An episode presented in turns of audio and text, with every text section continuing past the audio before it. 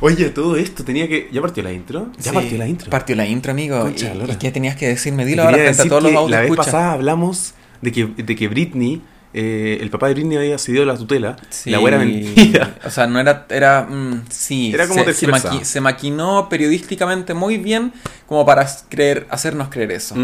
Pero en sí hay como muchas, muchos vacíos en donde realmente no.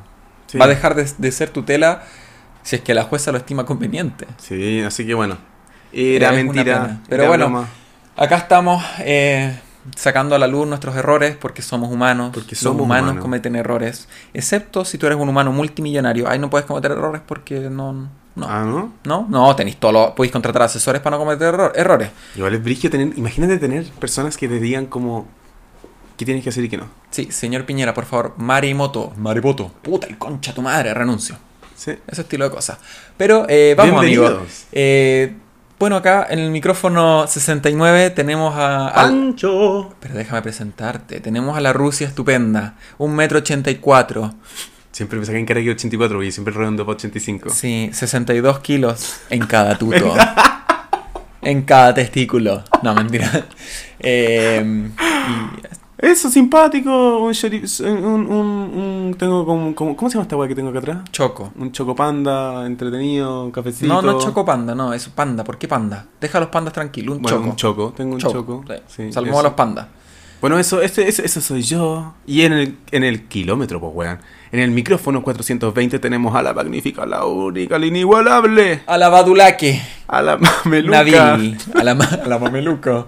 A la buena para ¿Qué te pasa? Eh, Y ese es Eduardo, el viejo facho. en realidad, ese es mi alter ego de Vanessa. Ya. La que no deja chota con cabeza. Eh, y juntos somos No es ni blanco. Ni negro. Les traemos otra, otro capítulo entretenido, hartas cosas, hartos análisis, pero está súper también informativo. Me gusta mucho. Está informativo, eh, como siempre, nosotros no somos expertos en el tema. Nosotros solo somos dos pobres almas que bajo la presión social de querer sacar un título, sacamos un título y no aprendimos nada.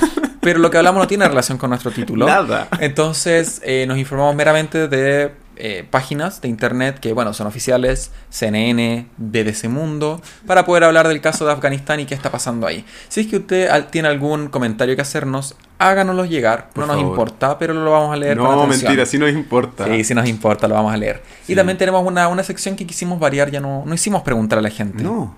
¿Qué hicimos, amigo? Hicimos dos, dos eh, no- Ya, pues, weón, todo el pero puto bueno, no sé hablar Dos mentiras y una verdad. Eso Listo. hicimos. Así que Listo. quédense porque van a informar, se van a reír. Después se van a informar y se van a reír. Y después se van a reír y se van a burlar de nosotros. Sí. Probablemente de mí, porque siempre yo termino afectado por esta wea. Y recuerden, siempre que ustedes están en una mesa y, oye, ¿saben lo que pasó en Afganistán? Ustedes van a poder sacar su libretita donde anotan todos los apuntes que tienen. Mira, esto lo escuché no es ni blanco ni negro. En Afganistán los aliens llegaron en los 80 y van a dejar, pero es que La zorra en la mesa. Sí. Van a hacer, bueno, después te van a sentar a ti solo en la mesa de los primos chicos. Es pero no hay primos chicos, va a estar solo tú. Y de espalda mirando a la mesa grande. ¿Nunca le ha pasado eso? Con un sombrero. A mí tampoco. Bueno, amiguito. Espérate, y- no nos faltó para la gente que también está recién entrando en, en esta cultura no es ni. Ya, ok. Eh, nosotros somos dos mejores amigos que nos vivimos a, eh, nos vinimos a vivir juntos hace cuatro meses ya. Sí, vamos y- para los cinco. Sí, vamos para los ci- son cinco, son 30, cuatro. ¿Te imaginas hay 40 años viviendo juntos con Chetumari? No, ahí yo creo que ya estaríamos como... Esa no. residencia. Sí, ahí ya sería como amigo, como que hicimos con nuestras vidas. Sí. Igual alta, harta expectativa para que ambos vivamos como más allá de los 40. Aquí en el episodio 729 de No es ni blanco ni negro, Se me olvidó ponerme la insulina hoy día. Me cortaron los dedos de los pies. Pancho, Pancho. Pancho. Pancho. Ay, verdad que ya lo enterramos. Bueno, eso. Somos dos padulaki que estamos felices de estar juntos y queremos transmitirle lo que nuestra mente tiene, que de repente da miedo. Y son puras sandeces. Nosotros no, no- nos juntamos a pasarla bien. Nosotros nos juntamos como nos juntaríamos habitualmente, solo que frente a dos micrófonos para poder entretenernos. ¿ah? Exacto. Como lo hayan. ¿ah? Como- Y- y, tenemos acá, se, se Tenemos, a- sí, tenemos a nuestro presentador oficial, la cara visible, mi razón de vivir, la cual, mi razón por la cual yo trabajo, el Levi. ¿Quién es el Levi? Es un felino. Felino de 7 kilos, muy mamón.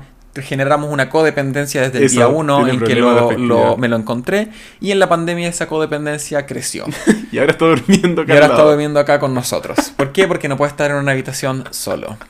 Y bueno, amiguito, Con Eso eso, es. demos, demos el pie a- al, Demos el al pie episodio. ¿ah? Demos, demos- pongamos la turulaca para el episodio. Por- ¿ah? Siempre con tus cosas de los miembros. Sí, siempre con mis cosas. Tengo, tengo traumas, amigo. Bueno, pero y por, por eso esto es, no es ni blanco. ni negro.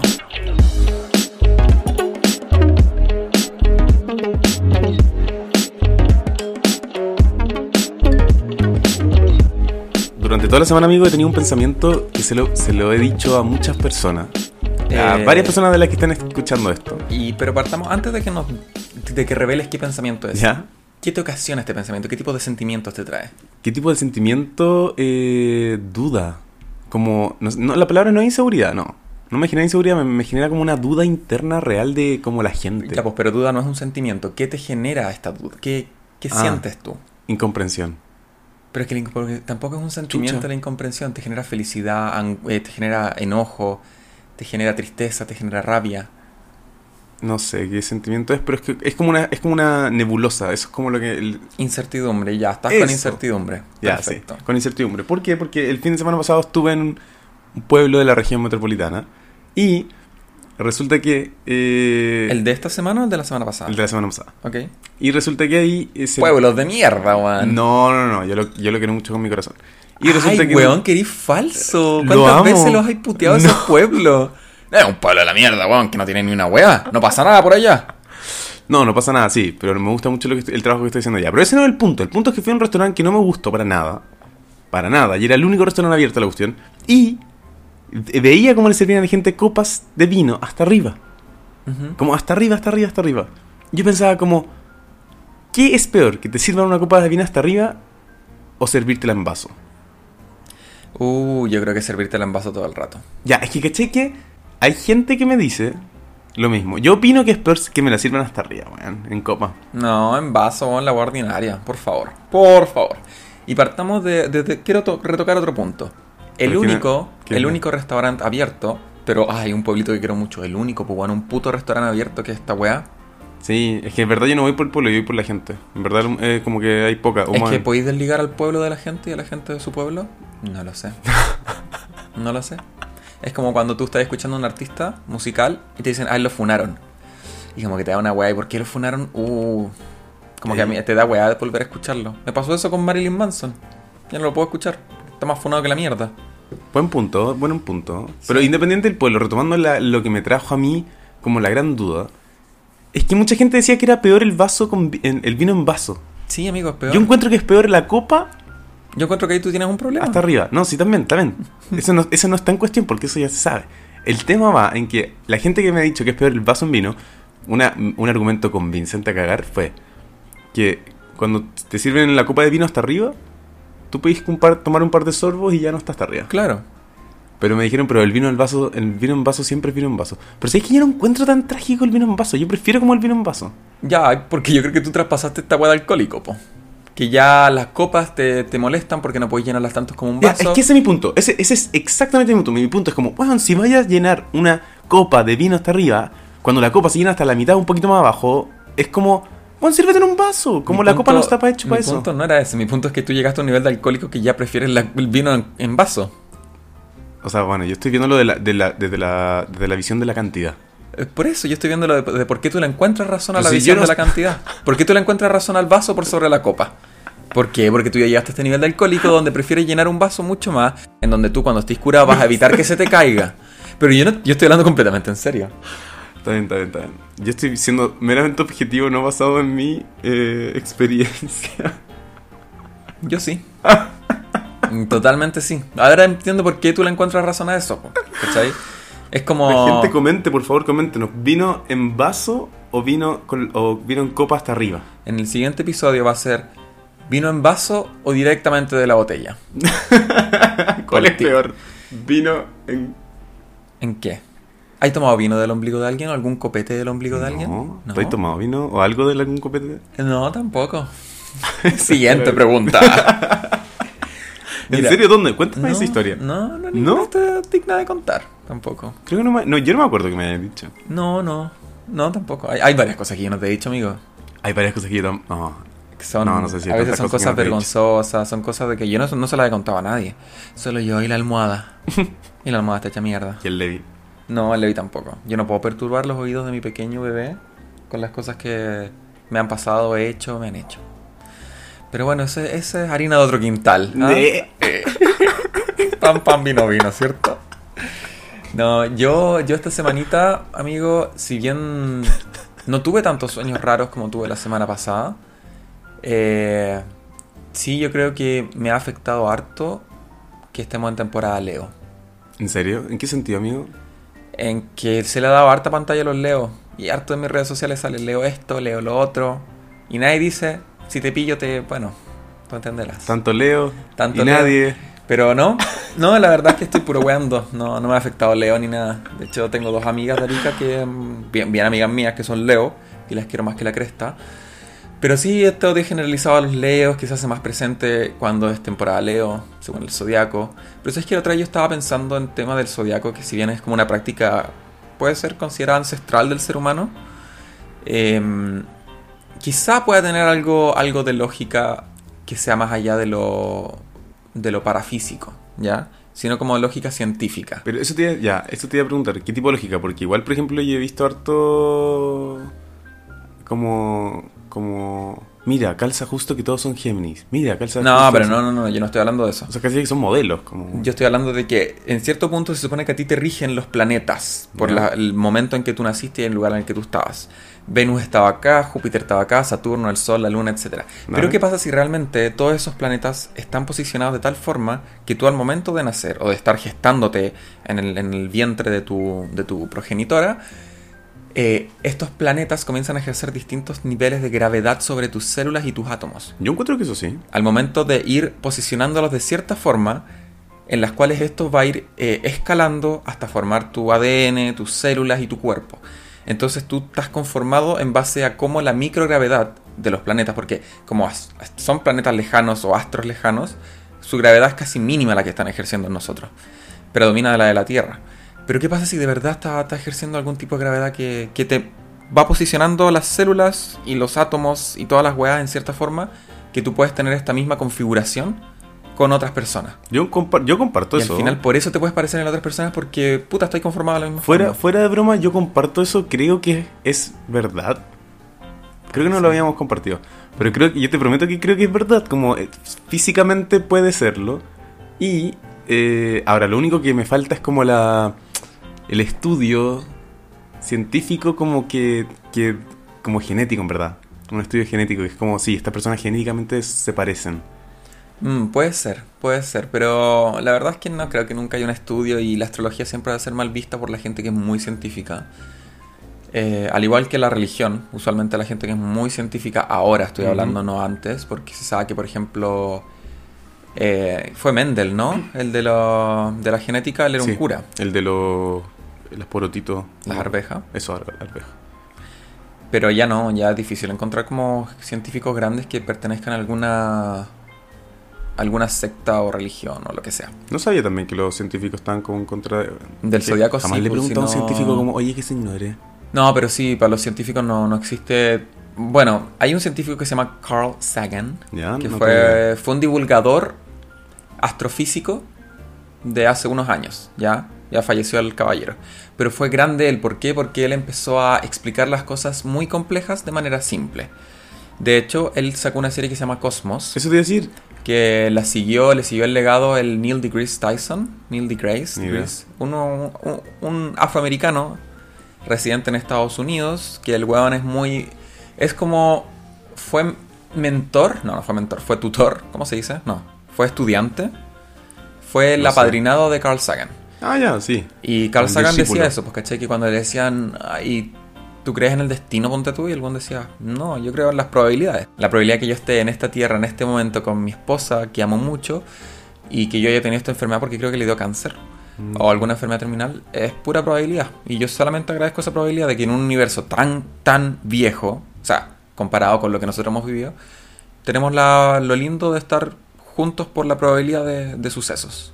Qué cótico. Y esa sea, esa guaya siempre le encuentro la razón, como, ¿por qué pasan estas cosas? Bueno, a- todo es aleatoriedad, ¿cachai? Como que no... eso de buscar el destino, si la gente de verdad creyera que el destino está predeterminado para cada ser humano, tú cruzarías la calle sin mirar, pues, weón.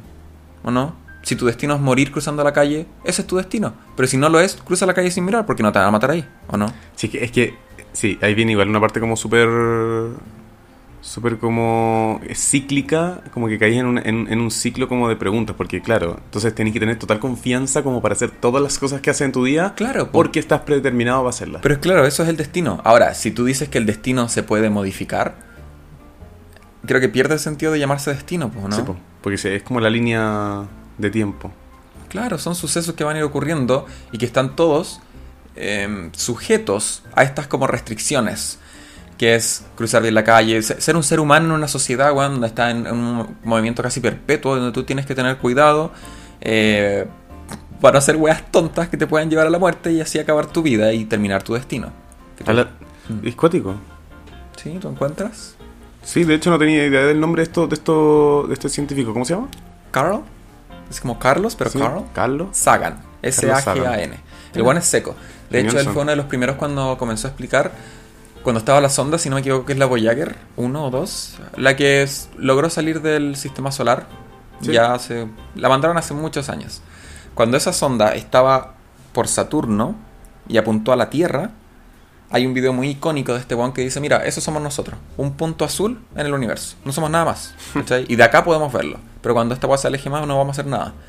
Y ahí como que es todo un tema de, eh, de cuestionamientos, ¿cachai? Por eso a mí siempre me ha gustado el tema astronomía, de la astronomía, porque, bueno, al igual que las otras ciencias, eh, la astronomía busca también el origen de la vida, ¿cachai? De dónde venimos.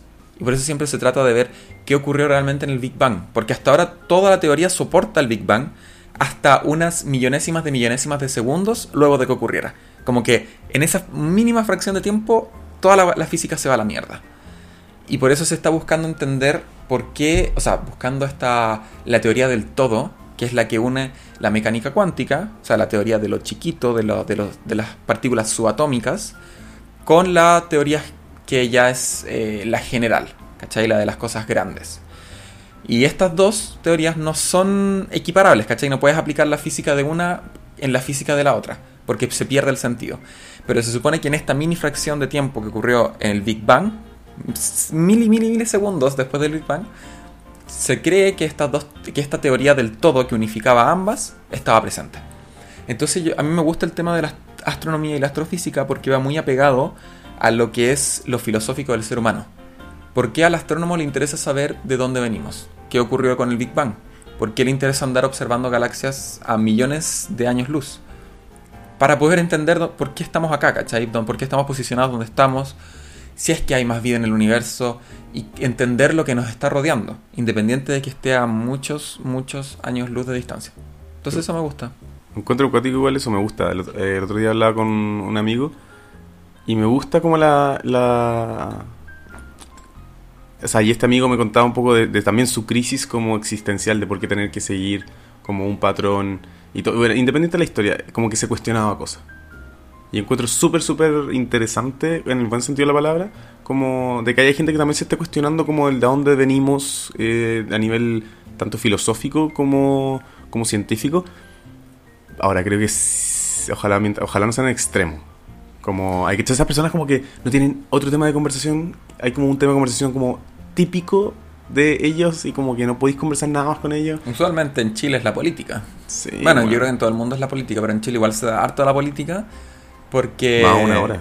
Porque acá tú hablas, amigo, yo creo que cuando tú estás hablando de política en una mesa, tú abres la boca y lo primero que sale de tu boca te van a determinar como o comunista o facho culiao. Sí, así No existe otra wea.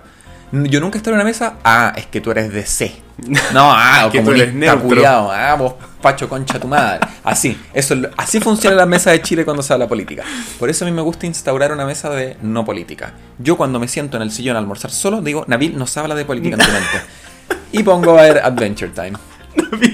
No Sí. se habla de política. Oh, vas a contar tu experiencia de, de, de cuando No, estabas almorzando. Ya, ya, sí, bueno. Yo la verdad se me había olvidado. Oh, es que Pero bueno, les voy a contar bueno. una triste historia. En realidad es triste, es tragicómica. Tragicómica totalmente, todo el rato. Ya, eh, contexto. Yo estoy en un trabajo en el cual yo estoy en, constan- en, constante, en constante contacto con gente que es de Estados Unidos. Ya yo trabajo con el equipo de mi empresa, pero de Estados Unidos. Y había una reunión. ¿Reunión con qué? Se preguntarán ustedes. Una reunión donde estaban los managers, es decir, mis jefes, que son tres, eh, dos analistas, yo y otra persona más, y 60 clientes. Clientes a los cuales le estábamos haciendo una consultoría. Esta reunión se trataba de una presentación sobre qué íbamos a hacer durante las próximas ocho semanas. ¿Ya? Reunión, o sea, este prototipo de reunión de bienvenida, de introducción, dura dos horas. Y yo ya había estado en tres, para otros tres clientes. O sea, otras tres empresas con muchos clientes. Acá estaban 60 clientes. El tema es que yo dije, oh, son las una. Yo hago ayuno intermitente de 16 horas, entonces dije, es la una, es mi hora de comer. Me preparé comida, dejé el audio ahí escuchando todo, pues ya sabía lo que iba a decir y se me olvidó apagar la cámara. y justo mi cámara apunta al sillón. Sillón en el cual yo me senté a almorzar. Y No, y para poner la guinda a la torta, esta reunión de dos horas es grabada. Ya es grabada y se sube a una plataforma para que cada cliente pueda repasar la reunión en caso de que tenga dudas. Entonces yo estoy 20 minutos de las dos horas en, esta, en, en- en esa grabación comiendo. Comiendo. Y de repente yo ¿No estás termino... viendo tele? Sí, estaba viendo tele. Y de repente yo termino de comer y muy, muy tranquilo, pongo mi, mi bracito sobre la cabeza, como relajado. Y de repente escucho un turr. Y quien chucha me habla por Teams, porque es la plataforma que se usa en el trabajo. Me conecto y mi jefa, una de las managers, dice: Nabil, tu cámara está prendida. FYI, que es for your information. Y yo, como, y te juro que si ustedes ven la grabación, pueden ver el momento exacto en que yo leo eso, porque mi cara se desfigura. Yo le saqué un pantallazo a esa weá y voy a hacer una taza con eso porque... Vas a hacer una voy a taza. hacer una taza con tu cara desfigurada porque se cagan. El video Ya, pero si es que yo no recibo esa taza, me voy a enojar. es, pa- es un regalo de Navidad, po. Pero para mí. Sí, po. Ya, perfecto. Y para mí también voy a hacer dos. Ay, ya Y para bueno. la, gente que, la gente que lo quiera comprar, así... ah. Ah, tenemos merch. bueno, y mi cara se desfiguró por eso. Weón, Y yo- se para, se acerca a la cámara. Espérate, como que se para, se arregla el pelo. Sí. Muy sexymente. Y como se acerca a la cámara. Y, y como que baja la cara como para leer. Y su cara desfigurada. Pero bueno, así, mal. Mal, mal. Y yo tengo un amigo en la, en la pega que se llama Diego. Y él, él me habló al tiro. Me dijo, ¿estás bien? Y le dije así como, sí, estoy bien. Y me dijo, es que vi tu cara por la cámara. Se te veía eh, como complicado. Y yo como, puta la weá. Y, y después le dije, hizo algo raro. Y me dijo, no, tranquilo, lo vas a ver en la grabación después. Y yo así, concha tu madre, ¿verdad que esta weá está grabada? Y nada, pues la manager que me, que me avisó que tenía la cámara prendida, me dijo, ay, tranquilo, somos todos humanos, esto es consecuencias del home office, y la verdad no hiciste nada raro, tú simplemente estabas almorzando. Y yo como, ay, gracias, y todo me dice, eres muy chistoso. Mira, yo creo que, me dijo, la única, lo único que va a salir de, esta, de esto que te pasó ahora a ti, es que te vamos a molestar hasta que nos aburramos. Y yo como, ok, Ok. es respetable, Sí. es respetable, me lo merezco. Menos mal Pero- está ahí con pantalones. Es que es la otra wea, justo ese día hacía mucho frío porque era creo que día de lluvia. Sí. Entonces, yo usualmente estoy en boxer cuando trabajo y tú no estás en la casa, que justo era el día. Pero ahora no, ahora estaba con buzo, weón, menos Weón, mal. menos mal. Y no hice nada raro porque igual soy bien raro como a... Oye, me voy a empezar a estirar mientras almuerzo. Eh, me tiro al piso y me empiezo a estirar. Menos mal, no hice ni una wea rara, po. Ay, te- Pero y, sí. y menos mal la buena también era tela. Como la jefa. sí, sí, pero nadie ha tocado el tema, de hecho, no se ha hablado tampoco. Como que después de escuchar lo que, me- o sea, de leer lo que me dijo esta buena, yo me calmé al tiro, ¿cachai? Y dije, bueno, en el peor de los casos me echan y hago esta huevo meme y me hago famoso, weón. Y mira por lo que me echaron. Y cagó a la empresa. Eh, yo estaba siendo humano. ah. Yo tuve un, un desorden alimenticio hace dos años y por eso hago ayuno. Tenía que desayunar ahora. Disculpa por mi humanidad. Disculpa por ser humano, weón. Disculpa por hacer más millonaria una empresa multibillonaria, po. Te lo digo en inglés. I'm sorry for being human. Ah, I'm sorry, I'm sorry for my mother, my mother is fine. ah. No, entonces esa fue una, una historia Oh, bastante... culiao. Mira, no te, no te voy a mentir, los 10 minutos posteriores a darme cuenta fueron horribles. Yo decía como tan weón, si es apagar la cámara por la chucha, weón, tan tonto. Y después fue como weón, la weá buena. Por lo menos la gente se va a reír. Y después lo subí a mis historias, mejores Sí. amigos, y harta gente como que se rió. Me dije, wow, me hiciste el día y yo no estoy buscando aprobación de la gente, ¿eh? pero me agradó que la gente se riera. Como que Apoya igual. Sí, fue como, ok, por lo menos esto que fue un mal rato para mí, puede ser un buen rato para otros. Sí. Ay, Sí. tierno. Sí, probablemente cuando yo me muera accidentalmente por alguna hueá estúpida va a ser lo mismo. Como Naví se estaba limpiando la oreja con un cotonito, se tropezó y se le enterró el cotonito hasta el cerebro. Bueno, yo me cago en encontrarte así en el baño, en verdad. Cierro la puerta. Cerré, la puerta, 131 y listo. Abro, turutu, y después cierro. No, pues amiguito, me tenéis que salvar ahí. ¿Cómo te voy a salvar si tenía el cotonito enterrado en el cerebro? ¿Qué hago? Literal, ¿qué puedo hacer? ¿No te puedo salvar de una frutilla culiada? ¿Y te voy a salvar de un cotonito ¿Verdad que no me enterrado en salvaste de la un- frutilla? Bueno, para si algún audio escucha se está uniendo en este momento, no, ya, si algún audio escucha se está uniendo en este, en este episodio a nuestro podcast, eh, bueno, en unos episodios anteriores hablamos de cómo cuando yo casi me muero por atragantarme con una- frutilla Y yo no supe ayudar. y no supo hacer la maniobra de Hemlich, Hemlich es cierto, Hemrich, Hem- la, ma- la maniobra H. la maniobra H, no supo hacerla conmigo y Mm. casi me muero por una frutilla. Y ahora quiere que lo ande salvando un cotonito, un cotonito enterrado en el cerebro. Sí, amigo, bueno, ¿Te es tu cachai? Como que llego y como que lo giro como... Uy, uy, uy, uy. Ay, empiezo, ay, ay, a Fedo. Ay, Alfredo. Alfredo. Puede ser, amigo. Puede ser. No, pero yo siempre he pensado que mi muerte va a ser estúpida. ¿Por qué? Como, ¿qué te da para pensar eso? no ¿Hay algún sé, olor? Algo que así que diga como... Pero- sí, va a ser estúpida. mi Amigo, tú a veces no necesitas ver las cosas para poder saberlas. Es que no tengo ese poder. ¿Y cómo chucha crees en Dios? Es que no tengo ese poder. Pero crees en Dios. Pero sí, pero no, no lo no- ves, no no, estoy lo hablando en escuchas, tú lo sientes nomás. No voy a discutir de eso contigo. Pero es que no, yo no voy al tema religioso, yo voy al tema de que a veces tú sientes cosas sin necesidad de verlas o escucharlas. Tú simplemente lo sientes. Ya, es como sí. cuando tenés una intuición. Y tu intuición te dice no te metas en la universidad y te metes en esta misma universidad de mierda que hasta el día en que tú sales de la universidad te causa problemas. Universidad Técnico Sor Teresa de Calcuta. Universidad. Técnica Sor Teresa de Calcuta, fundada por un filántropo. Y con todo. Y mira, oye, ¿qué Universidad culiada. ¿Qué tal ¿Sabes esa, esa, esa noticia como de que la familia de Edwards le había robado la plata a este weón? Sí, le había robado la plata. Si no, la universidad. Ladrón roba ladrón, si no- mil años de perdón. Sí, oh, pero sí, bueno, sí, es verdad. Pero sé que ese dicho no funciona. No funciona. Ladrón sí. que le roba a ladrón, en ese caso, weón, el que le roba a Piñera es inmortal el culiao. Las cagó. Sí. Aunque no es de inmortalidad, pues es de perdón nomás. Pero puede seguir robando y va a tener perdón todo el tiempo. En fin. Y sí, eh, y podrás acumular así como. ah, como que quedan en deuda contigo, te hacen una nota de crédito. Claro, toma demasiado perdón. No, Eh, demasiado. Aquí tienes eh, 100 productos para. Sí. robamos para La ti. cagó, en volaba ahí después donde un cura a confesarte y tú así que el weón te, haga 10 Ave María. Ah, tengo años de perdón. Ah, Ah. Expelliarmus, ya te toca.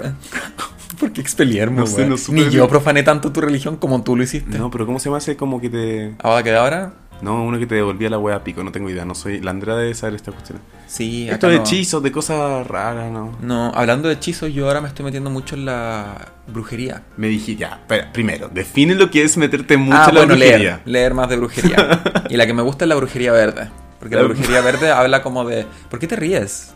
Es que me acordé de la conversación que tuvimos el otro día. Odio que sea la brujería negra mala y la brujería blanca buena. Como bueno, Pero es volvemos que al- lo, lo negro no se asocia al color negro, se asocia a la falta de luz, a la oscuridad. ¿Cachai? Y los tiempos oscuros, siempre se habla de tiempos oscuros cuando los tiempos no son buenos. ¿Cachai? La edad media oscura, por ejemplo. Y cuando se habla de blanco es porque hay mucha luz. Y se sabe que la luz es signo de esperanza, de felicidad, de calma, de paz. Por eso es. Y la, la- la brujería verde habla del tema de como conexión más con la naturaleza, el tema de como cuidado de plantas, hacer como hechizos, pociones, etcétera, con temas de plantas, ¿cachai? Pero es como... Es como más estudios de. No, no sé si es botánica la palabra. Eso sí, pues. Pero a nivel como más ancestral de qué se hacía antes con esas cosas y por qué. ¿Cachai? Oye, ¿sabéis que siento que hay algo mal en la casa? Utiliza, quema esta weá o no sé. ¿Cachai que, que los mapuches igual tienen eh, un rollo así como... Estos que están quemando todo, ya. No, basta, no sal- que no sal-. Le tenemos que poner un nombre a ese viejo facho interior. Es que vamos a ponerle varios nombres, pero. Tiene que tener un nombre así como de viejo facho.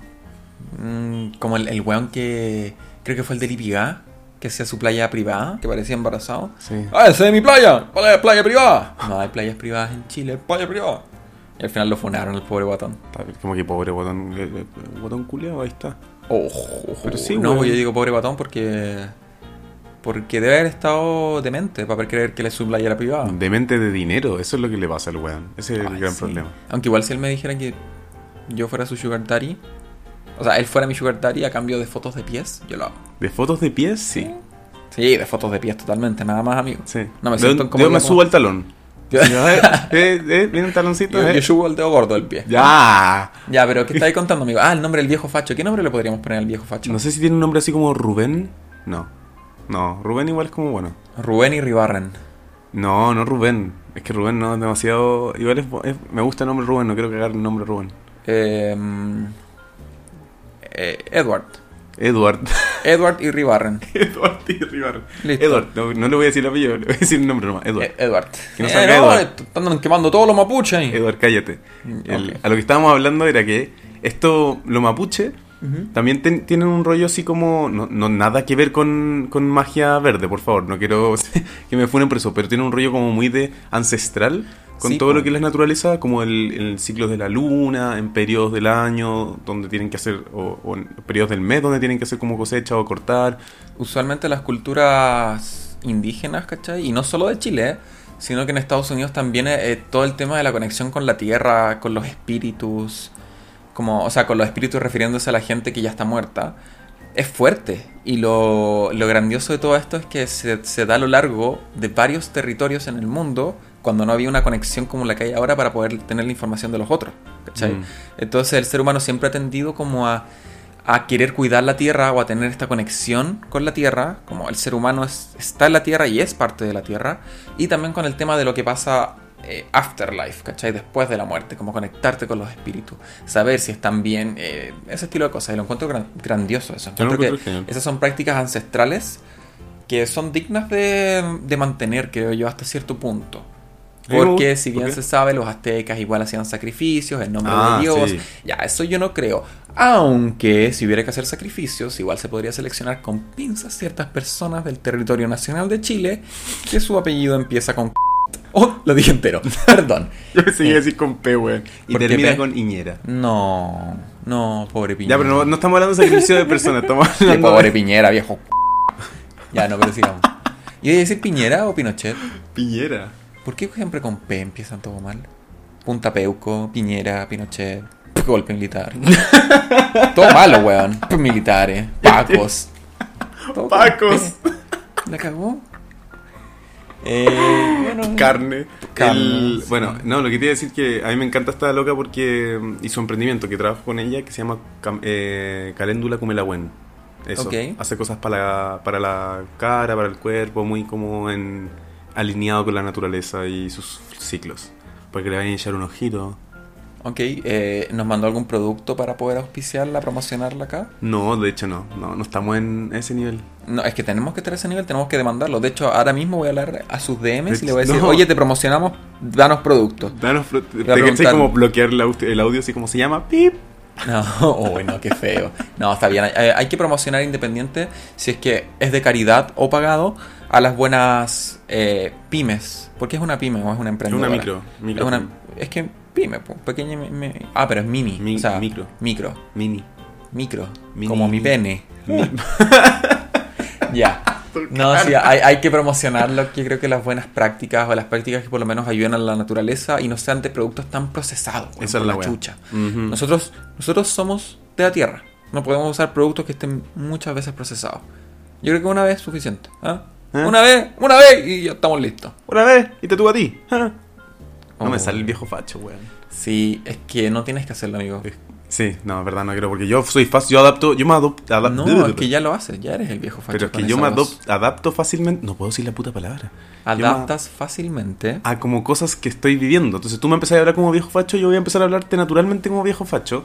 Ya. Llego a alguien con- que está en reunión con México y me pongo a hablar como mexicano. Ah, el otro día, ya. el jueves pasado, tuve una reunión con una loca y yo, y yo siempre hablo de, no, en serio, no mames, como, wey. Y él me dice, estoy en México. Y yo, puta la weá, llevo 15 minutos hablando de wey. De, de creer que lo estoy agarrando por huevo. No, no sé. Yo con el, con el Diego de la Pega, que igual es mexicano, yo igual le hablo así como, güey, no mames. ¿En serio? Se caga la risa, sí. Ah, y le pregunté, ¿te era molesta? ofensivo. Dijo, ¿Ah? Pensé que le podía ofender. Es que igual, no sé, que- ponte tú, si a mí llega una persona que es de Latinoamérica, pero de otra, otro país, por ejemplo Venezuela, Colombia, Ecuador, y me dice, oye, weón, ¿cómo estás, po?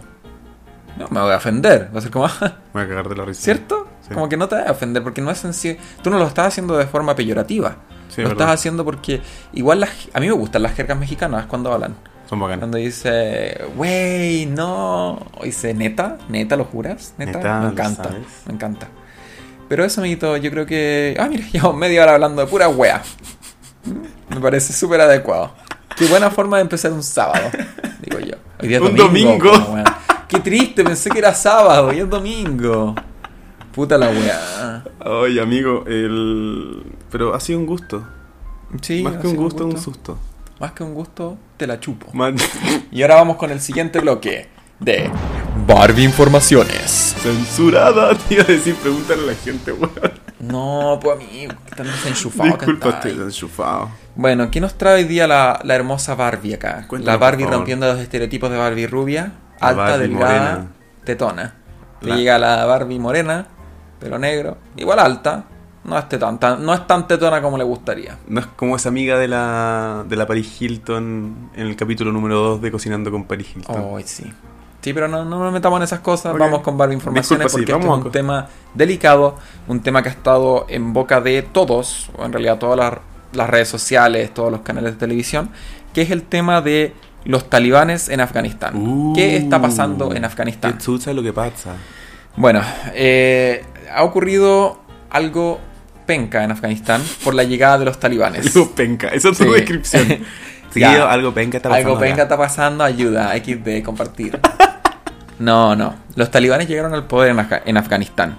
Colapsó el gobierno local y las miles de personas que intentan huir al país eh, están tratando de buscar amparo en otros países, refugio en otros países, ¿ya? Pero no pueden escapar tan fácilmente. Tengo demasiados comentarios con esto, pero necesito que me digáis toda la información porque no entiendo muy bien tampoco. Ya, va, remontémonos entonces un poco más atrás. ¿Quiénes son los talibanes?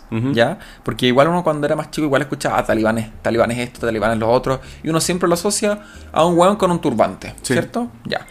Mira, los talibanes son un movimiento islamista de la religión de Ujú. Islam, ¿cachai? Los musulmanes, de corte radical y violento, que, de- que asumió el poder en Afganistán entre el 96 y el 2001. ¿Ya? Son muy radicales, muy extremistas. Y, y son como célebres, ellos celebran el islamismo a este nivel extremo. ¿En qué sentido? En que, por ejemplo, a las mujeres no las dejan escuchar música. Siempre tienen que estar tapadas con el burka, de pies a cabeza. No pueden andar solas sin su hermano, papá o marido. Como ese nivel de extremo, no pueden estudiar. Ya, pero soy totalmente machista. Totalmente Es que machista. ya, ya no es machista, es, como opresor de la mujer. Sí, Ya. sí, ya. Yo creo que machista es una palabra muy. un, adjetivo muy corto Sí, para, queda como para corto estas para todos. personas. Pero ¿cómo comenzó todo esto? ¿Cómo llegaron los talibanes al poder y, y qué pasó entre el 2001, que ahí fue cuando se acabó el poder, hasta la fecha? Bueno, Afganistán lleva más de 40 años en una guerra ininterrumpida. No, ¿Ya? amigo. Tras la, inva- la invasión del ejército soviético a finales de los 70 en plena Guerra Fría. ¿Ya? La invasión soviética en Afganistán eh, generó muchas repercusiones. ¿Ya? Pero vale resaltar un par de ellas. Entonces, vamos a ver cómo qué pasó realmente en Afganistán, en Afganistán en este periodo. Bueno, tenía idea que 40 años ya. Qué Sí. Entonces, eh, existió un enorme flujo de musulmanes que venían de todas las partes del mundo a combatir y realizar la yihad. ¿Cachai? Ya. Que es esta misión como islamista. En defensa de la tierra islámica contra la invasión soviética. ¿Por qué estaban estos guanes en contra de los soviéticos cuando estaban invadiendo el territorio de Afganistán? En vez de, como, no sé, dejarse colonizar, entre comillas, por así decirlo. Es porque se sabe que los soviéticos, eh, la- el comunismo en sí, no tiene religión. Va en contra de las religiones, Sí, son po. ateos. Y los musulmanes son muy apegados a su religión. Entonces estaban combatiendo por diferencias religiosas contra los soviéticos. Dale. ¿Qué pasó segundo? ¿Qué pasó en segundo lugar? Eh, Afganistán tuvo el apoyo de... Ding, ding, ding, ding, ding. Estados Unidos. Estados Unidos. ¿Por qué? Porque Guerra Fría contra la Unión Soviética. ¿Cierto? Ah, ahí entró Estados Unidos. yo Ahí entró. Estados Unidos a Pero brindar apoyo. Solamente porque era en contra de la Unión Soviética. La Unión Sí, Soviética. Ya. no era por un tema humanitario o por la misma causa que estaba los- la gente musulmana. Entonces lo hizo en parte para evitar que, que la propagación del comunismo sea por Asia Central. Y también en parte para hacerle experimentar a los soviéticos un revés militar equiparable al sufrido por los americanos en la guerra de Vietnam. Mm. ¿Cachai? Era por tema político y por tema de ego. Y orgullo, claro, sí. Sí, era solamente por eso.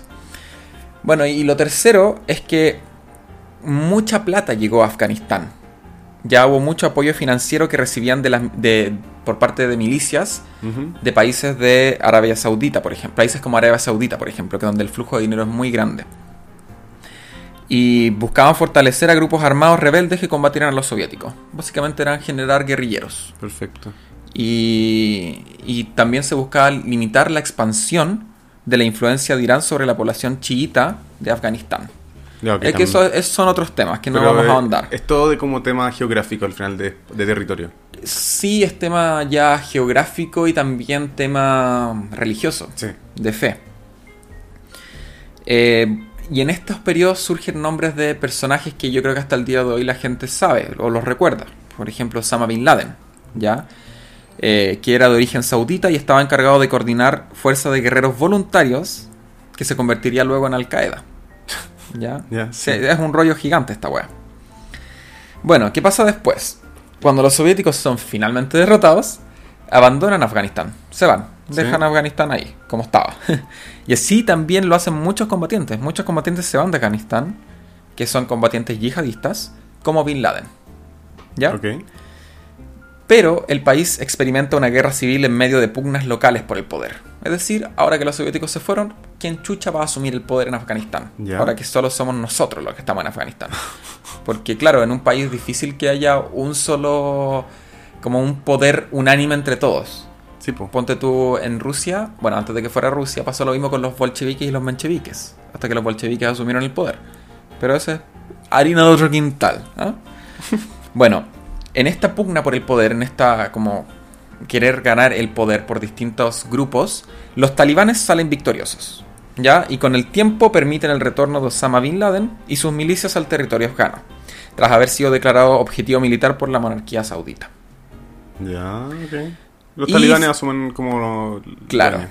Y acá se planifica, o se dice que se planifica el atentado a las Torres Gemelas en 2001.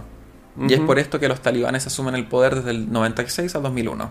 Posterior al atentado a las Torres Gemelas, Estados Unidos invade Afganistán con el propósito de tomar represalias por lo acontecido en Nueva York.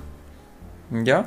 Pero también se dice que es como, bueno, igual están todas estas conspiraciones y toda esta weá de que Estados Unidos planificó todo esto Sí, para po. poder eh, extraer petróleo de la zona, poder invadir y extraer petróleo. Pero dejémoslo en que en realidad fue todo algo planificado por eh, ambas partes y que y las Torres Gemelas cayeron bajo un- una planificación de los talibanes, Al Qaeda, etc. Y Estados Unidos invadió Afganistán en forma de represalia.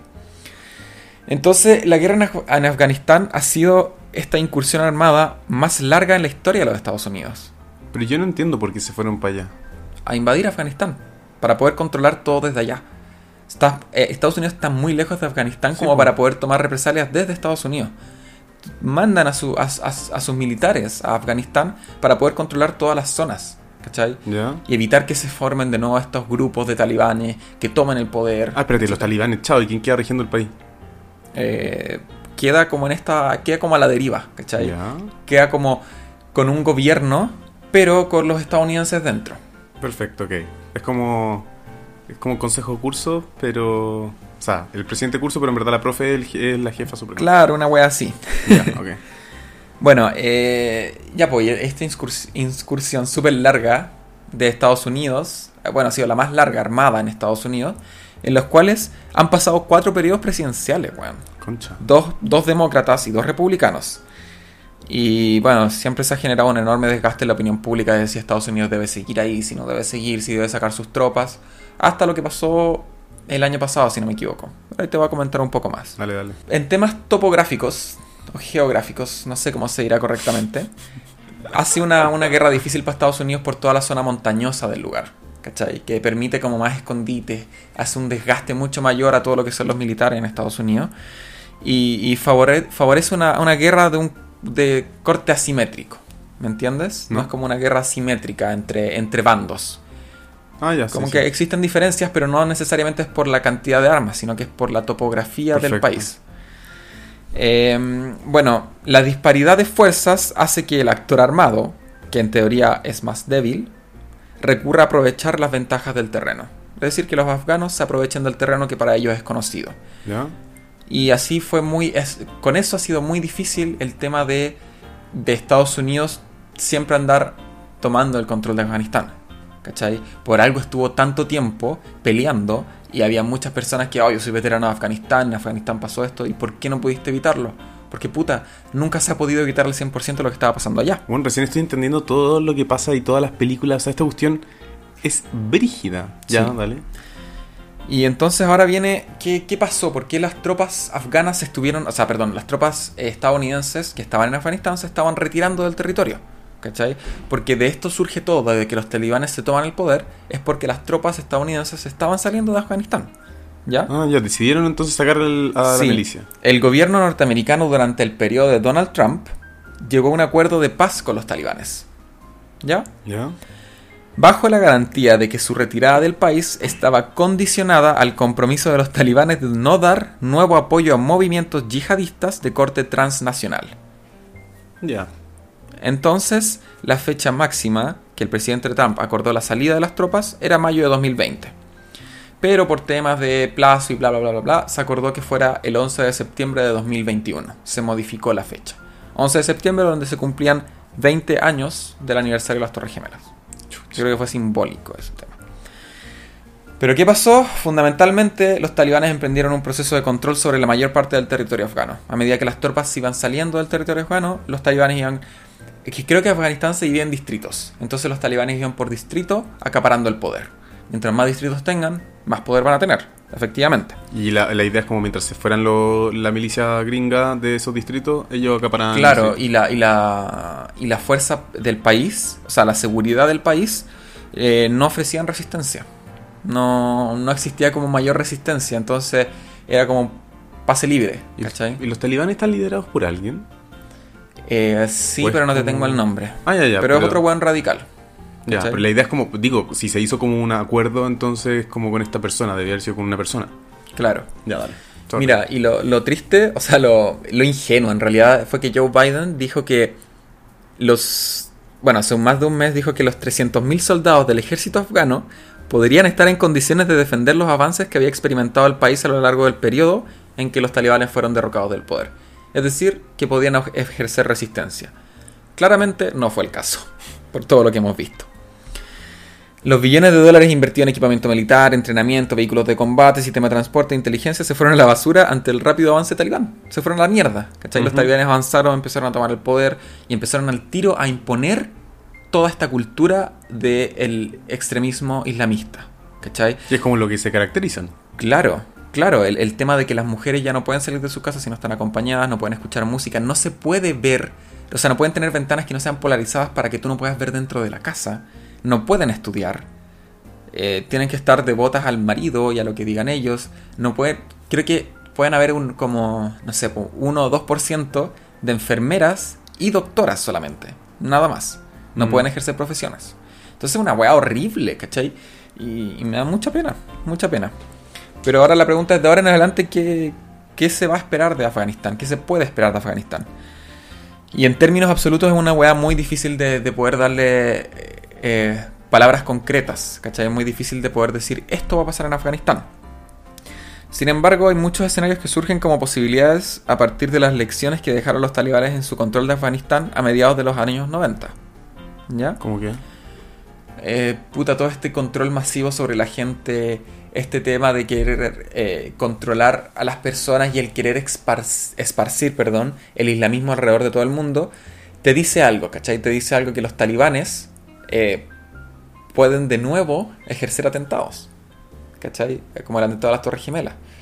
¿Por qué? Porque quieren estar en esta encrucijada de Mm. poder va a sonar mal lo que voy a decir porque mezcla dos weas, pero evangelizar con el, con el islamismo.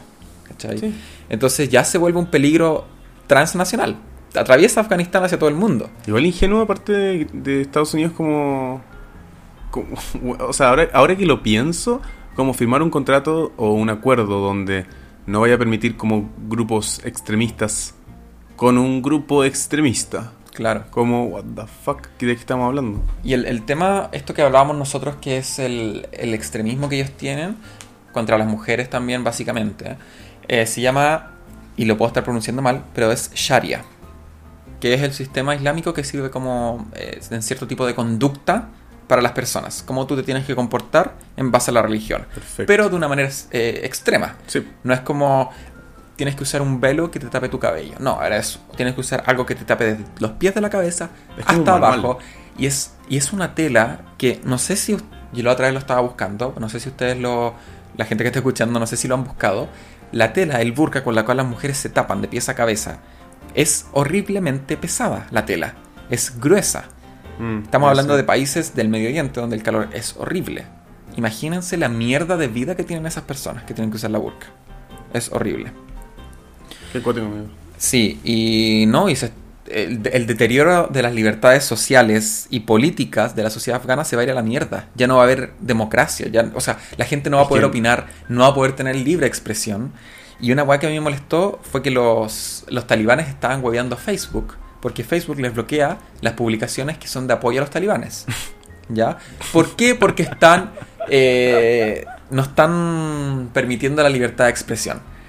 Entonces. ¿Ellos, ¿Eso es lo que alegan? ¿De que no Sí, la libertad eso de es lo que expresión? alegan. Y yo ayer conversando con un amigo decíamos, weón, la libertad es el término más manoseado y es un término tan culiado que caga tanto a la sociedad como chucha el talibán que está implementando una cultura de mierda Cero va a empezar a hablar de libertad. Libertad. Es como cuando te dicen, ay, ¿y por qué la gente de la comunidad tiene que hacer una marcha? Y, y si yo quiero, eh, digo que, que si yo quiero soy homofóbico, es mi libertad de expresión. Tu libertad de expresión, creo yo, que se termina cuando comienzas a afectar a un tercero. Bajo el mismo punto de la libertad de expresión, la libertad de expresión, filo, dejemos marchar a neonazis por la Alameda. Mientras no maten a nadie, libertad de expresión, ¿cierto? Pero todos sabemos que es un movimiento violento, que es un movimiento que, se, que tiene una base violenta, de Mm. incluso asesinar a gente que no sea aria, o que sea homosexual, o que sea judía, ¿cachai? Entonces, ¿hasta qué punto la libertad es la palabra correcta para definir toda esta mierda? Y esa es la agua que me carga, ¿cachai? Como mi libertad de expresión. Es que yo soy libre de decir lo que yo quiera. Es que Es que perra, sola, sola no. Perra, no. Es que me acordé de la Tere Marinovich. Perra, no. Partamos porque tu libertad de expresión va con mucho, eh, muchos eh, xenófobo. No, es muy xenófoba tu libertad, Sí. tu, tu expresión, ¿cachai? Entonces, como, Es que date cuenta un poco. no, no es es- por eso, la, la palabra libertad es una palabra que ya. que el mundo está, está hasta las tetas por esa weá. Está todo cagado el mundo por esa palabra. ¿Y quién lo hizo? Gringolandia. Gringolandia. Pero bueno, Y, y también, ponte tú, los talibanes prohíben el cine, la televisión, la radio. es que es como una dictadura acuática. y, y prohíben la educación para niñas mayores de 10 años. Y también tienen otras weas muy turbias que no voy a caer, porque ya rayan en lo más paupérrimo de la humanidad. Pero es una wea horrible. Y eso es lo que está pasando en Afganistán actualmente, amigo. Quizá me faltaron algunos puntos que tocar que sean más geoestratégicos de por Y qué. detalle, está bien.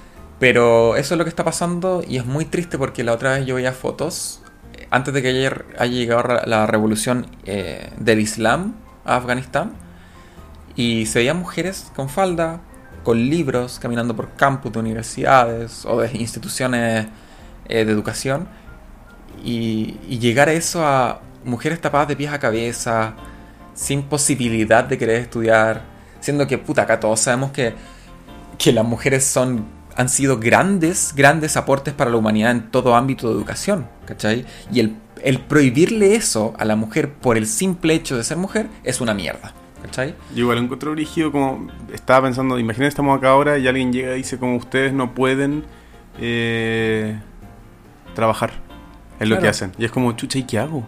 Claro. Y también el ¿Cómo que tema, sí? la ONU, la ONU, organismo creado después de la Segunda Guerra Mundial porque no funcionaba el organismo anterior, porque claro, Hitler dejó la zorra y esa organización no hizo nada, se creó la ONU. ¡Viva la ONU! ¿Y qué pasó con la ¿Qué ONU? chucha hizo la ONU? Juntémonos. Oye, talibanes, por favor, no sean tan violentos. Nada más. Básicamente como- fue eso. Fue como, por favor, no hagan tanto. Eh, cuidado, como, ya pues, violencia para. Es que los buenos no tienen ninguna. Valen pico, no tienen ninguna poder, potestad para hacer nada. Es la misma weá que la organización, que la OMS. Sorry, la OMS es brígida para todo lo que es literatura y bibliografía y Mm. referencia. O la Organización Mundial de la Salud weón, no sé cuánto tiempo después sacó estudios o sacaba como, weón, la, la OMS sacó, salió diciendo que no es una pandemia. Y después como, chucha, sí es una pandemia. Weón, valen callampa. Solamente sirven de literatura. Claro. Entonces a mí me da una pena tremenda como ver que ver estos videos de la gente subiéndose a los aviones desesperadamente, tratando de escapar de su país, porque unos culiados que se rigen bajo fe, bajo fe, bajo que algo nadie sabe si es correcto o no, te van a imponer weas sobre ti, sobre tu vida terrenal que tú sabes que existe, bajo conceptos que tú no sabes que existen. Esa wea a mí me molesta. Es que a mí me pasa Y no, no, no estoy hablando de un punto de vista que puede sonar como islamofóbico. Porque no, el islam, lo que ellos están haciendo no es islam. ¿Cachai? Lo que ellos están haciendo no está siguiendo lo que está en el Corán. Es que puede ser, es que honestamente yo no, yo no puedo decir eso porque no tengo idea qué es lo que sale en el Corán y si estos weones tienen, o sea, y sabemos que en todos lados hay extremos y que se y- e interpretaciones que pueden que llevan a esos pensamientos extremos, pero lo que sí es la weá de que de que de, de- te está está afectando un tercero. Sí. Como podéis ir a evangelizar, podéis ir a transmitir lo que querí, independiente, pero me dais, me no quiero decir la palabra, pero me das la opción a mí para poder decidir si estoy de acuerdo o no con lo que tú me estás comentando. Claro, independiente de lo lo- que sea. Y lo otro triste es que cuando la gente es pequeña, su cerebro es como una esponja. Entonces, si a ti te crían bajo el concepto de que lo que están haciendo los talibanes es correcto, porque es lo que hace tu papá, lo que hace tu primo, lo que hace tu hermano, tú vas a crecer con, con eso, que es correcto. Si es que tienes suerte, tú te vas a cuestionar si lo que estás haciendo está mal. Entonces se genera todo un ciclo de criar gente que cree que los talibanes están en lo correcto. Y yo creo que todos los que están ahora, todos los jóvenes talibanes que están en Afganistán, han sido moldeados bajo el pensamiento de los talibanes de que cuando asumieron el poder en el 96 en Afganistán. Mm. Y yo creo que lo mismo pasa con todas las religiones. Cuando tú creces en, inmerso en una religión, es difícil que tú te cuestiones si tu religión está buena o mala, porque tú creciste así. ¿Cachai? Es como si un día alguien llegara y te dijera la wea más ridícula que te pueden decir, oye, ¿por qué tú almuerzas? ¿Cachai? Si eso no existe. Yo Es encuentro porque- igual, esto, esto se extrapola a muchas cosas, como la política también es cuático. Sí, lo de la política es cuático, pero el tema de la política, al ser algo que tú puedes, que se va modificando constantemente, Mm. ¿cachai? Tú puedes ir generando distintos pensamientos. Porque todos sabemos que la izquierda de ahora no es la misma izquierda de hace 20 años. Entonces se va modificando y salen nuevos actores a hablar del tema, nuevos exponentes. Entonces eso va cambiando y tú puedes ir moldeando tu figura y además hay distintas ramas de, la, de los distintos partidos políticos, o sea, de los disti- distintos colores políticos, entonces puedes ir moldeándote. Pero cuando hablamos de religiones ancestrales, religiones milenarias, ya es difícil ir modificándolas. Mm, Simplemente es difícil, es más fácil eh, malinterpretar o exagerar distintas cosas. Porque el Corán dice que hay que proteger a la mujer bajo todo como concepto. Y para ellos proteger a la mujer es privarle de toda wea que puedan hacer. ¿Cachai? También en, el Corán, que bueno, es la Biblia de los musulmanes, si no lo había mencionado, eh, para ellos matar un ser humano es como matar a toda la humanidad. Y salvar un ser humano es como salvar a la humanidad. ¿Y qué hacen los buenos? Matan a diestra y Sí, pues, pero ahí también entra en... Por eso te digo, yo no, yo no me quiero meter en eso porque también tienes como... Puta, interpretaciones personales, porque a pesar de que dice matar a un ser humano es matar a- es como matar a toda la humanidad, como eso bien que dijiste, también dice como, pero si lo haces como por esta causa, va a valer la pena. No, no lo dice. ¿Es una cuestión así? No, no lo dice. Sí, pues si por algo lo hacen. Por no, algo... pero no, no lo dice. El morir por... por... no sé qué cosa. No lo dice. No lo dice así. Bueno, no tengo idea, no soy experto en esto. No lo dice así. Te lo puedo asegurar que no dice que hay que matar por la religión. Sí hay que tratar de masificar la religión, pero nunca de una forma bélica. ¿Cachai? Bueno, es- es, por eso, por eso yo siempre he pensado, y siempre lo voy a decir, que lo peor del ser humano ha sido la creación de las religiones. Porque eso ha llevado a muchas weas horribles de todas las religiones posibles. Excepto de los budistas. Pero es que ya eso ya no es tanto religiones como más espiritualidad. Pero esa es mi opinión. ¿Y mi opinión importa algo? No, gente. Acá se acaba. Barbie Informaciones. Censuradas.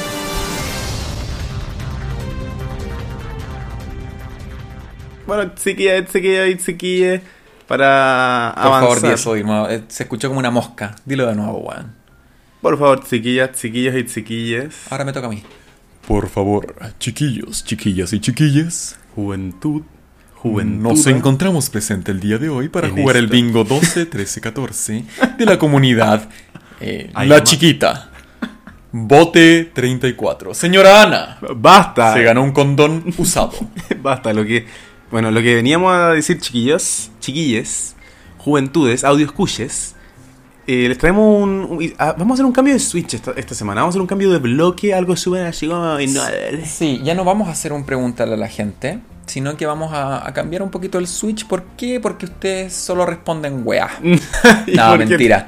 Es porque eh, hemos estado ocupados esta semanita y no nos dio para cranear un preguntarle a la gente. Sí, que tenemos ganas de huevear, de jugar. Como somos Chorifly, nos gusta jugar. Chorifly. Somos Chorifly, somos jóvenes Chorifly. Por favor, nunca más use esa palabra. Bueno, bueno, bueno, bueno. Bueno, básicamente traemos un juego. ¿Tenemos alguna intro como para este juego? No, no va a haber intro para este juego. Es un juego. Es y un un juego juego. improvisado. Es como cuando te sentáis con tu amigo y decís vamos a jugar al teto. ¿Cómo se llama este juego, amigo? Este juego se llama Dos mentiras y una verdad. Pero entre nosotros, ustedes no van a participar, ustedes van a estar en la galería escuchando todas las cositas que vamos a estar hablando. Bueno, básicamente este juego se trata de que cada uno de nosotros tiene que decir dos, eh, tiene que decir dos as- eh, as- aseveraciones, asunciones. Dos verdades. No, pues dos mentiras. Entonces dos mentiras, pues amigo. Eso, tiene que decir dos cosas que sean mentiras y una cosa que sean verdad a la otra persona. Y el otro tiene que adivinar cuál es la de verdad. Ujú. Ok, y eso es. Y, y eso es el juego. eso. y chao, es Parte cable, tú, yo, yo ¿no? aún tengo que pensar mis weas. Ah, ya, ok, yo voy a partir. Yo te voy a decir dos mentiras y una verdad. Dime la primera mentira. no, no, pues weón. Casi te engaño. Ya. Casi caigo. Entonces di una por una y la vamos analizando. Dale, dale. Eh, ya, aquí va. Lo primero que te quería comentar es que yo dormí con un espantacuco ¿Ya? hasta los 15 años. ¿Ya? La segunda que quiero comentarte es que esta cuestión es brígido. El... Hace dos semanas te vi en pelota. Porque no cerraste la puerta del baño. Pero en verdad no te lo quería decir. ¿Ya? Sí. Y la tercera es que una vez me hice un piercing en la lengua, pero se me infectó y me lo tuve que sacar. Ya. Pero fácil. ¿Cuál? Me viste en pelota, amigo. No, mentira, mentira. Esa no es mi veredicto, pero voy a analizar. Si me viste en pelota porque yo tenía la puerta abierta, es difícil porque yo siempre trato de cerrar la puerta para poder escuchar música y no molestarte en el baño. Así que yo voy a ir esa por mentira. Además, porque si tú me hubieras visto desnudo, no estaríamos conversando ahora en este momento. Eh, lo del espantacuco, yo no creo que sea posible porque creo que para ti los espantacucos son weas. Yo creo que si te dicen, si tú escuchas que alguien duerma con espantacuco, podría ir, hola wea, no. Algo así. Pero los espantacucos son estas cuestiones como que Sí. se enchufan con luz. Yo pienso que tu mentalidad frente a los espantacucos es una mierda. Como que esa wea. No te puedo mirar. Y, y yo creo que la verdad es que te hiciste un piercing y se te infectó en la lengua. Sí. ¿Sí? No me viste en pelota, menos mal. Igual tenía miedo. Porque Sí, igual lo salgo pensé en como, pelota. lo voy a hacer dudar. A veces salgo en pelota al balcón. Ups. Pero cuando tú no estás. Sí, bueno, una vez me hice un piercing en la lengua en una feria. Ya, y la weá se me infectó, pero así tenía la lengua como una salchicha gigante. Ay, weón, Así. qué asco. Y me tuve que sacar la weá. Qué asco, qué asco. Sí. Ya, yo te- me toca a mí. Dale, amigo. Ya. eh, una vez rompí un techo. Esa es una. Ujú. La segunda. Eh... Ay, estoy pensando. A ver, ¿qué puedo decir? ¿Qué puedo decir? ¿Qué puedo decir? Ah, eh, me caí de la cama y me rompí la nariz. ¿Ya? Sí. Y eh, mi mamá una vez dijo que le da vergüenza salir conmigo. Puta ya, a ver. No te, no te caíste de la cama. Ni cagando te caíste de la cama y te rompiste la nariz. Ya. Es importante esta, esta aseveración. Porque yo sí me caí una vez de un camarote, pero no me rompí la nariz. Exacto, sí. No sigamos, sí, Sí. correcto. La del techo estoy dudando porque me acuerdo que cuando fuiste a tu gira de estudio parece que me dijiste que algo hiciste con un techo.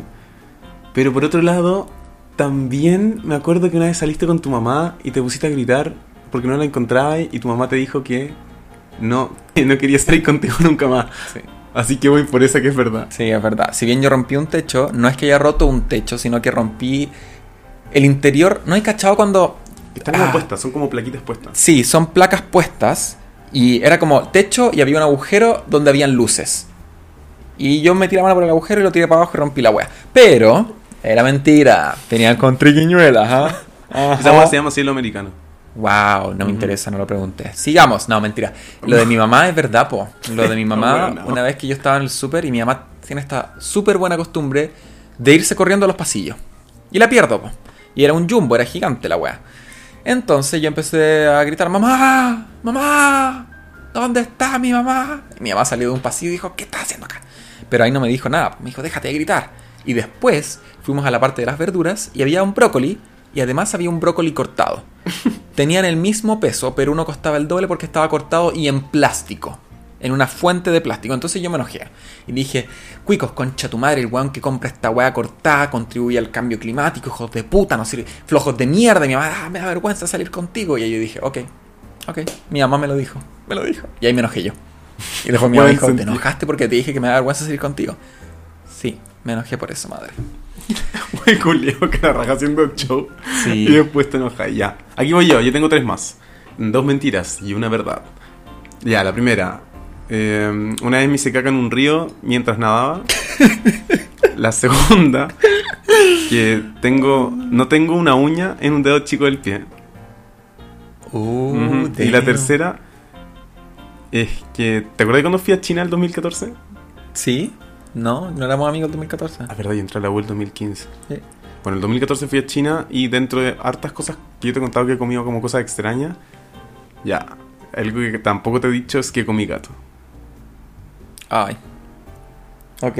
Ya, ahí está mi... Ya, es y mentira lo del gato. Es, qué? eh, porque yo creo que es mentira. ¿Quieres pensar que es mentira? ¿Eh? Sí, quiero pensar que es mentira. Me voy al tiro por esa. Eh, disculpa, ¿cuál era la segunda? Dijiste el hacerte caca en un río. No, y no tengo una uña en el dedo chico del pie. En Ya. uno de mis... Yo creo que te hiciste caca en un río. ¿Crees que esa es la verdad? Sí, creo que esa es la verdad. Ting, ting, ting, ting. Te hiciste caca en un río. Yo sabía, tú eres más cagón. Yo sabía que te iba a hacer caca en un río. story time, story time. Ya, lo que pasa es que yo era un, yo era un bebo, era un cabro chico, muy, muy chico. Y estaba en Scout, sí. era. Scout. Y resulta que estábamos, esta cuestión de haber sido como quinto básico, o cuarto básico, una cosa así. Y estábamos en un campamento y había, se hacía una letrina para ir al baño. Pero bueno, yo era muy chiquitito y la letrina era gigante y estaba llena de ¿Qué mierda. tan chico? como que tan chico? ¿Qué tan chico eras? Cuarto básico. No es tan chico, amigo. Bueno, yo veía esta letrina gigante. Y no podía cagar ahí porque me daba vergüenza. Y nos fuimos todos al río. Y yo quería puro cagar. Y fue como, bueno, aquí un, dos, tres. Y no sé cómo pasó ahí, surullo ahí flotando. Río abajo. Qué ri- raro. Po- me imagino un pe así como. Oh, what the fuck, man. Ay, amigo, qué asco. Qué asco. Pero me, me alegra en cierto sentido que no hayas comido gato. Sí, no, si vi tu cara, weón, como Sí. Bueno, de. Amigo, yo estoy pensando, mi wea. Como que no. Igual es peludo porque nosotros hablamos caleta cosas. Es que por eso estoy pensando alguna que tú no sepas. Yo ayer pensé media hora en esto, en serio. Harto igual. Caleta. Igual había pensado y después se me olvidaron las que tenía en mente. no dan la mamelú? Sí, sí, siempre hay que anotarla. Bueno, pero acá voy. Acá voy con tres Vamos, vamos, improvisadas. Improvisadas. Eh, una vez se me acercó una señora a pedirme un cigarro. Cuando le di un cigarro me dio un anillo y me dijo que este anillo estaba cargado con poderes. Esa es una. La segunda es que una vez me pasaron mi eh, pedido en el Starbucks y sin querer apreté el vaso y di vuelta toda la agua en el mesón. Y me dieron otro. Y la última. Weá igual es probable. Y la última es que un día estaba en la playa y casi me ahogo, en la playa Narica, tenía 12 años, casi me ahogo y me salvó un salvavidas. No, no, esa weá ni cagando es verdad. Porque no. Porque hubiera sido como story time de cuando me salvó un salvavidas. De cuando me salvó un salvavidas seguido, seguido. No, así que eso es mentira, eso es falso. Ya, ok. Eh, puta la weá del. Lo de la vieja. Y te dijo que tenía poderes. Ujú. Ya, no. A ver, yo creo que lo del Starbucks, puta la concha, estoy 50-50. Igual es probable que una señora, que tú le hayas dado un cigarro a una señora. Amigo, juégatela. Eh, 5, 4, 3, 2, 1. ya, lo del Starbucks es la verdad. No. ¿Nunca se te ha dado vuelta? No. Fue la señora. Y de hecho, la señora me dio ese anillo que aún lo tengo en mi, Con- en mi llavero. Eh, El anillo que tengo en mi llavero. Y me lo dio justo. Fue súper chistoso porque se acercó a mí, me dio, me pidió un cigarro, se lo di, me dio el anillo. ¿Dónde estaba ya todo esto? Este, eso estoy contando, po. La señora se fue y llegaste tú, porque me iba a juntar contigo, en Manquehue. Y eso fue un. un- Fue hace como cuatro años. Fue muy random. Hasta el día de hoy tengo el anillo en mi llavero. Y te dijo como, toma, este niño tiene poderes. Sí, dáselo a tu polola, a tu novia o quédatelo. No sabe nada que no tengo novia. mi mamá está en la cárcel. Ese era el superpoder. Ese era el superpoder. Toma, Este- te harás re este hueco. ni- Ahora sos hueco, boludo. Sakura Card Captor. Me imagino la, la vieja llegando a la casa, mi amor, y se hueco otro maricón, ¿ah? Tráeme otro anillo. Tráeme, tráeme otro anillo de, los, de esos de los huecos. Llega el niño, ¡eo! ya. Bueno, Bueno. y esa ha sido nuestra, nuestra sección de. Dos mentiras y una verdad. Terminando este episodio, queremos recomendarles que si no lo han hecho, denle follow a nuestra página en Spotify. Denle follow a nuestra página en Instagram. No es ni punto blanco ni negro. Si tienen dudas, por favor, contactarse al más 569-6485. Estáis dando tu número de Sí, teléfono. pero después lo voy a bloquear con un pito. Es que no sabía otro último, número de cambia, teléfono. cambia los últimos tres. No. No, sí, ya, ya di. Para que se entiendan. Ya, más ya seis. hice mi, mi parte, amigo. Bueno. Entonces ya. Este, estamos terminando este episodio. Sí, muchas gracias por quedarse hasta acá. Lo apreciamos caleta. Sí, no se olviden de darnos follow en nuestra página de Spotify. No se olviden de darnos follow en nuestra página de No es ni blanco ni negro. Ya vamos subiendo los seguidores de, de Spotify. Sí. Así que agradecidos también por ustedes. agradecidos también por ustedes. Compártanos. Y Sí, nos van a, compartición. van a- van a sacar. ¿ah? Los posts también de Instagram. Vayan a darse una vuelta. Están súper buenos. Sí, súper bonitos. guárdenlos, porfa, guárdenlos. Así como guárdenlos del amor y guárdenlos. ¿Algunas palabritas al cierre, amigo? No, en verdad, eh, no tengo nada que decir esta semana. Como ya lo ¿No? dije todo ahora. Yo sí, eh, espero que esta semana la lluvia, si son de Santiago, la hayan disfrutado y no haya sido un, algo complejo para sus hogares ni para ustedes. Y espero que la próxima semana sea mejor. ¿Saben por qué? Porque es una semana menos. Para el 18, concha tu madre. donde vamos a tomar y tomar Tomar y tomar, tomar. weón, hasta que me vaya la concha tu madre. ¿ah? Hasta que dado vuelta. Sí, Edward. Edward, sí. Así que eso. Ya queda menos para el 18, para los terremotitos. Ojalá sea un 18 con asado vegano, por favor. Aunque se burlen, no, y los asados con carne. Susan, cállate. Susan, por favor, métete para adentro, ¿ya? Deberíamos comprar esos. Esa, hay un pedazo de carne, no sé cómo se llama. Creo que el nombre empieza con S. Pero es como. Es una imitación de un pedazo de carne. Ah, de la marca Some la carne. No, por Nabil, ridículo. Se Ah, llama como soya. Ceilán. ¿Ah? ¿Soilán? Seitán. Seitán. Es con C, Sí, sí, es con C. ¿no? Con. Pero no es tan rico el seitán, amigo. Pero es como una soya gigante, ¿no? No. No, el seitán está hecho, si no me equivoco, de harina con agua solamente. Mm. harina con agua que se lava muchas veces para sacarle el almidón a la harina, o sea, a la masa, Sí, sí. y, y después de verdad te queda como con textura de... Bueno, no es textura de carne, pero es sí. como entre tofu y carne. Claro, al final lo que te queda es el gluten, Mm. pero no es tan sano tampoco eso. No, no, no, no, no es sano, pero yo estoy pensando como en, en- se puede alinear esa weá y como tirar. Claro, podríamos hacer eso, salvo que yo me voy a ir de Santiago. Sí, no, pero quiero probar antes de que te vayas, como por último Ya, comprar un busque- pedacito. busquemos encontramos en algún lado. Pero bueno, eso armemos nuestros planes fuera del podcast. Eh, y bueno, eso, eso es lo que le- les quería decir. Así que si no hay nada más que decir, amiguito, Los en- vamos en 3, Toi. 2. Oui. Ah, ¿cómo es? Espérate. Es- es- ¿Cómo, Ya está así como, cómo es en oh. francés? Eh, on, on. Toi. Hagámoslo en ruso. En, en uno, dos y tres. Ein, Schwein, Eso no es ruso, eso es. O sea, alemán, perdón. No, en ruso no sé. En drei. Drei. ¿Cómo se decía? ¿Dos? Eh, Svein. Svein. Zwei. Es que me acuerdo por la canción de Rammstein. Son, son. drei, zwei, ein. Somos un desastre, weón.